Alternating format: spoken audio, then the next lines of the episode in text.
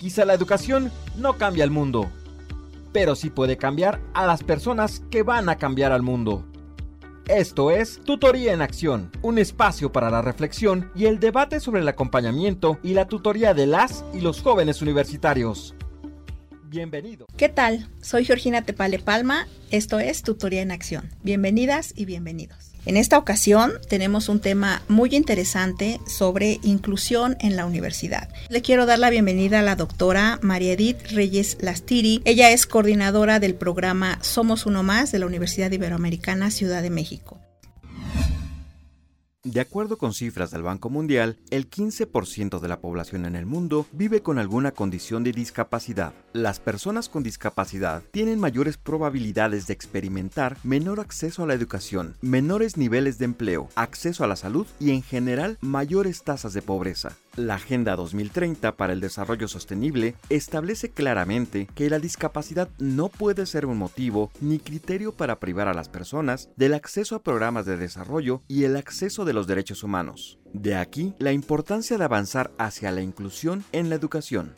Cuando uno de esos hijos o uno de esos parientes es diferente o no es normal de acuerdo al, al contexto, pues entonces lo comenzamos a hacer a un ladito, lo segregamos, lo discriminamos y siempre estamos con una actitud de evaluación, de juicio y de discriminación. Y eso es justamente lo que hace que la inclusión sea un concepto tan de la mano con la diversidad. Porque cuando no trabajamos en consonancia con esta idea de la diversidad, tendemos a ser excluyentes en todo lo que a nuestra mirada no parece normal, cotidiano, natural, ¿no? Y dentro del ámbito educativo, Gina, la inclusión es un proceso. La inclusión no es una actitud, la inclusión no es un reglamento, la inclusión es todo un proceso que podría dividirse en tres grandes apartados. Un primer apartado es la inclusión eh, inicia o el proceso de inclusión inicia con abrir las puertas de ese espacio. Centrémonos en la inclusión en las escuelas. En el momento en el que uno permite que tengan acceso estudiantes alumnos que no son considerados regulares, normales, etcétera, en ese momento estamos hablando de esa primera parte. Los expertos le llaman acceso. Existen muchos esfuerzos de escuelas desde hace varias décadas en que aceptan al estudiante con alguna condición o característica, pero no participa de todo. Entonces, este segundo eh, característica del proceso de inclusión es la participación. Es el reto de las instituciones escolares. ¿Cómo logro, cómo atiendo este desafío de que el estudiante que ya accesó ahora participe? Y hay un tercero, que sería el éxito escolar que se mide con que acabe ese nivel a donde él se metió. Si el, el alumno, el estudiante ingresó a primaria, pues que llegue a concluir su educación primaria. Lo mismo sucedería si él entró a primero y secundaria, nuestro éxito se podría medir en que termine la secundaria, ¿no? El éxito de un programa de inclusión, de un proceso de inclusión es el acceso, la participación y el egreso. Es decir, la inclusión debe llegar a tener un éxito. Entonces, no nada más te, te, di chance de ingresar, también participaste y concluiste. Una universidad inclusiva es aquella que valora la diversidad de la comunidad, así como la respuesta educativa que desarrolla las necesidades de todo el alumnado. Existe una serie de materiales que nos orientan en lo que es la inclusión. Estos materiales se llaman índice de inclusión o index en inglés como se le conoce, que lo que orientan a las escuelas a ser, uno, a transitar de una escuela tradicional y que ellos quieren cambiar sus estrategias, sus procedimientos, capacitar al personal docente, etcétera, y quieren dejar de ser una escuela tradicional y hacerse una escuela con esta característica de ser inclusiva. Se dividen en tres grandes ámbitos. Estos materiales de inclusión primero hablan de las políticas. ¿Qué son las políticas? Vamos a reducirlo en términos muy simples como los reglamentos, todo lo escrito, las normativas, las leyes, los marcos jurídicos, lo teórico, todo lo que se escribe, reglamenta, fundamenta, da eh, la misión, la visión, todo esto que tienen todas las instituciones este, educativas. Después viene la parte de las prácticas, o sea, yo en lo cotidiano, en, la, en el aula, en la cafetería, en la atención en biblioteca, en el en las actividades culturales, en el gym, ¿cómo puedo saber que son incluyentes? Pero hay un primer ámbito que es así, el, para mí el más delicioso y que es el que se siente, se vive, se respira. A veces no hay palabras para la definición, pero se llama cultura inclusiva. Es la, el propio modelo educativo ignaciano. El modelo tiene una serie de elementos que promueve que se plantee un modelo educativo que abraza que trabaja por la justicia social, que dirige su mirada a grupos vulnerables. Entonces, a partir de ahí podemos encontrar que la misión, que la visión y que muchos proyectos universitarios de la Ibero van encaminados a favorecer una cultura de inclusión. El simple ejercicio de saber que hay un, eh, una, una atención de tutoría para el que no puede, para el que va mal, para el que tiene problemas emocionales, para el que tiene duelos. Saber que alguien puede escucharle es una eh, práctica de inclusión. La atención a la diversidad propone el concepto de entornos discapacitantes. Se refiere a los entornos que impiden el desarrollo personal y social de todas las personas, no solo de quienes viven con algún tipo de discapacidad. Porque hay que recordar que nuestra universidad es grande, tiene escaleras, pero sin embargo tiene una característica muy importante. Sí tiene altos niveles de accesibilidad física. Tenemos plataformas, tenemos elevadores, tenemos en algunos este, lugares de estacionamiento muy cercanos para bajar del auto e incorporarte a, a los pasillos, los apoyos a nivel de accesibilidad son importantísimos, Y pueden ser que uno siempre piense en que los apoyos cuando son no diseñados para el que no puede caminar o para el que trae una prótesis, no, los apoyos diseñados deben de ser como para todos porque benefician a todos. Siempre estas adecuaciones generan eh, mejores resultados para todos nosotros, ¿no? Para los que caminamos, para los que nos tomamos del, del barandal, etcétera. Yo creo que algo muy importante es que en la universidad se tome en cuenta esa diferencia. Y cuando uno eh, piensa para todos en que sea accesible el espacio, se, se avanza en muchísimas cosas se avanzan muchas, muchas cosas en, esa relación que se da para, para ser iguales. Cuando uno piensa en que sea accesible el espacio, se avanza en esa relación para ser iguales. Para avanzar hacia una universidad inclusiva es necesario que el entorno sea sensible a las necesidades y capacidades de los diferentes estudiantes, que se conozca y acepte la diversidad. Es avanzar en el logro del derecho para alcanzar opciones de vida en igualdad de condiciones en torno a otro tipo de discapacidades, eh, no nada más es la motora la que a veces nos preocupa, ¿no? sino que también nos preocupa la discapacidad auditiva. Las personas con las personas sordas o con discapacidad auditiva o disminuidas en, en audición fíjate que son más comunes de lo que uno piensa. La comunicación se da y eso es una, es una ventaja porque estamos como que más eh, sensibilizados, más concientizados en que las personas tienen algún tipo de condición que no se encuentran este, con la misma... Mm, eh, que serán con todas las potencialidades de los cinco sentidos. Y en este caso del programa a personas que tienen discapacidad intelectual. Básicamente, los que conocemos más siempre van a ser las personas con síndrome de Down pero porque pues tienen características físicas que dices, ah, mira fulanito, etcétera. Pero eh, hay algunos otros que no se les nota, que tienen eh, eh, características del espectro autista. Nos ha permitido mostrar ante la comunidad, mientras ellos están en el programa, que somos diferentes. Nunca he visto de forma abierta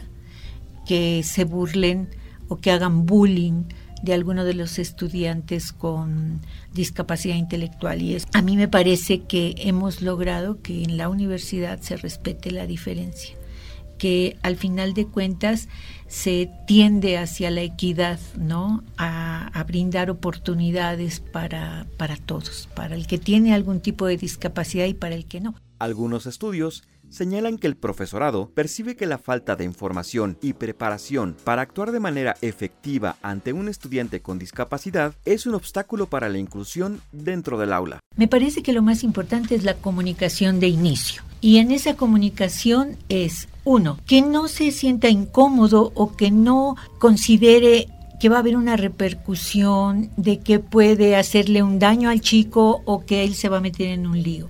Esos son mitos o prejuicios con los que tenemos que trabajar como maestros universitarios. Tenemos que abrirlo porque en el silencio se perpetúa la exclusión, ¿no? ¿Con quién lo puedo abrir? con el coordinador, lo puedo abrir yendo directamente a alguno de los espacios que tenemos en la universidad, podemos ir a el espacio de, de tutorías, podemos ir al espacio del Centro de Bienestar Universitario, podemos ir con los coordinadores, pero lo que no podemos es hacer que no pasa nada. Yo sugiero para el maestro que se encuentre identificando a un estudiante con alguna condición, con algún problema, una necesidad educativa. Son la primera mano, son el contacto. Ellos son los que ellos son tutores en potencia, los maestros. Un docente que tiene una concepción no limitante de la discapacidad estará abierto a nuevas metodologías para desarrollar una pedagogía inclusiva. Te digo claramente, mira, he observado que tú tienes dificultades para tal cosa. Yo creo que es importante, todos requerimos apoyos en la vida, lentes, plantillas, bastones, andaderas, letra más grande, pero auxiliares auditivos. Entonces, vamos a ver cuál es el apoyo que tú requieres, ¿no? Muy probablemente podemos ayudarte y puedes tú mejorar y sentirte bien y sentirte exitoso también, ¿no? Y acércate al estudiante este en esa situación de igualdad.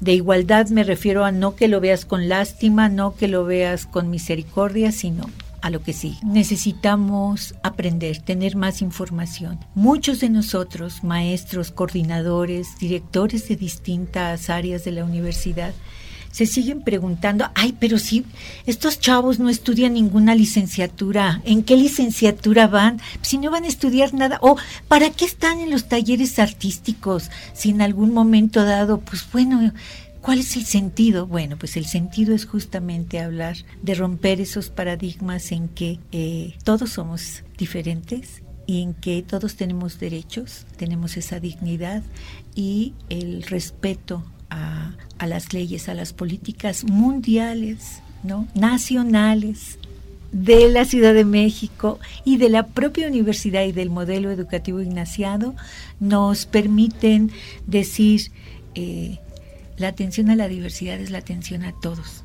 y todos incluye a nuestros estudiantes con discapacidad que ya están incorporados en la universidad. Desde 2014, el programa Somos Uno Más tiene como objetivo desarrollar competencias para una vida autónoma en jóvenes con discapacidad intelectual dentro de un ambiente universitario. Volvemos después de este pequeño corte con la maestra Ana Karen Figueroa Gómez. Ella es eh, responsable del área de formación vida universitaria del programa Somos Uno Más de la Universidad Iberoamericana Ciudad de México. El programa Somos Uno Más es una propuesta educativa para jóvenes con discapacidad intelectual. No somos una licenciatura, tampoco somos una fundación, es un programa semicurricular que está dirigido a brindarles una experiencia universitaria a la población con discapacidad intelectual. Nuestro programa dura tres años y se divide en cinco áreas. Cada área formativa es sumamente importante. En esta ocasión yo te voy a compartir un poco más acerca de mi área que es formación vida universitaria, donde los chicos están inmersos 100% en las actividades de la universidad. Nosotros no tenemos profesores especialistas, los chicos del programa acceden a todas las actividades que la Ibero ofrece. Entonces hemos encontrado áreas que son nidos de inclusión para que ellos puedan desarrollar ciertas habilidades o reforzar algo algunas competencias que tienen que trabajar. Por ejemplo, los chicos participan en materias de reflexión universitaria, que es un troco común para todos los estudiantes de la universidad, pero también son usuarios de actividades deportivas y talleres artísticos que ofrecen para todos los estudiantes sin importar la licenciatura. Cada uno de nuestros estudiantes tiene un plan educativo individualizado y ellos van eligiendo qué materias les interesa cursar por semestre. Y los chicos pueden tomar desde materias de nutrición hasta materias de pedagogía, ¿no? dependiendo de sus habilidades e intereses y ahí es donde entra el equipo de Somos Uno Más para realizar los ajustes a los planes educativos y también para apoyar al profesor durante la estancia de nuestro estudiante en su materia. Nuestros estudiantes se convierten en agentes de cambio. La participación de un estudiante del programa en una materia de alguna licenciatura o de reflexión o de los talleres artísticos o, o actividades deportivas tiene un impacto directo en la población de la comunidad ibero. El reto de la educación inclusiva, más allá de incorporar a las personas con discapacidad, es garantizar su derecho a la educación. Es por ello que se avanza en la generación de una cultura que valore la diversidad y que impulse el diseño universal a través de mecanismos y condiciones adecuadas que disminuyan o derriben las barreras para el aprendizaje y la participación. Algunas de las estrategias que hemos implementado es visibilizar la discapacidad, ¿no? Venimos arrastrando el paradigma de la segregación y del asistencialismo, de todo lo diferente se queda afuera y nosotros tenemos esta idea de no, tenemos que visibilizar lo diferente, porque todos somos diferentes, ¿no? La diversidad nos va a enriquecer. Entonces es para nosotros muy importante visibilizar al programa y visibilizar a cada uno de nuestros estudiantes sin importar su condición. No es la alumna con síndrome de Down, ¿no? Es Ana. No es el alumno con discapacidad motriz, es Juan. Trabajamos desde un enfoque de derechos y nuestro modelo es de inclusión. Entonces anteponemos a la persona antes de la condición de vida. Y como parte de nuestro proceso de inclusión, aplicamos la estrategia de ir a dar charlas a los grupos, esté o no esté un estudiante de Somos Uno Más. Entonces vamos a contar un poquito de qué trata el programa y les damos algunos tips para relacionarnos con la, persona con discapacidad, ¿no? Muchas veces piensan que cómo le tengo que hablar, ¿no? ¿Cómo me tengo que dirigir a él, ¿no? Entonces le decimos pues por su nombre. Pero cuando te enfrentas a una situación diferente o nueva, te empieza esta incertidumbre, ¿no? Entonces empiezas a cuestionarte mil cosas cuando a lo mejor es, es tu par, ¿no? Es como tú. Desde nuestro modelo de inclusión tenemos una materia que se llama responsabilidad social y voluntariado, donde los chicos también son voluntarios, ¿no? No importa mi condición de vida, yo también puedo donar mi tiempo, yo también puedo aportar a la sociedad, yo también puedo hacer ese cambio. Nuestros estudiantes se vuelven agentes de cambio en pro de la inclusión. En la inclusión a la universidad, últimamente le hemos empezado a ver como por grupos, ¿no? Entonces nos empezamos a, a segmentar, cuando realmente la inclusión en la universidad es ver la diversidad, ver que la diversidad nos enriquece y que es un ganar-ganar. O sea, no si vamos a solicitar o vamos a pedir algo para las personas con discapacidad, eso también puede beneficiar a las personas de pueblos originarios, ¿no? Entonces a verlo desde un enfoque un poquito más de diseño universal y creo que todos podríamos salir ganando si hacemos ese pequeño cambio de no solamente pedirlo por un grupo de la población, sino ver por todos. Entendemos a la inclusión como aquella interacción de la sociedad sin importar su condición física, cultural o social, con todo lo que le rodea, en igualdad de condiciones, teniendo los mismos derechos y oportunidades de ingresar a todo aquello que permita el desarrollo fundamental de la persona como salud, educación, trabajo, ocio y sociedad.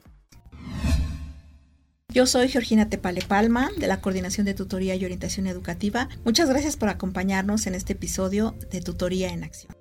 Muchas gracias por escucharnos. Tutoría en Acción es un podcast original de la Universidad Iberoamericana Ciudad de México y la Dirección de Formación y Gestión del Académico. Agradecimientos a la doctora Laura Zamudio González, directora de Formación y Gestión del Académico. Coordinación Georgina Tepale Palma, coordinadora de Tutoría y Orientación Educativa. Producción y postproducción Edgar Martínez Márquez.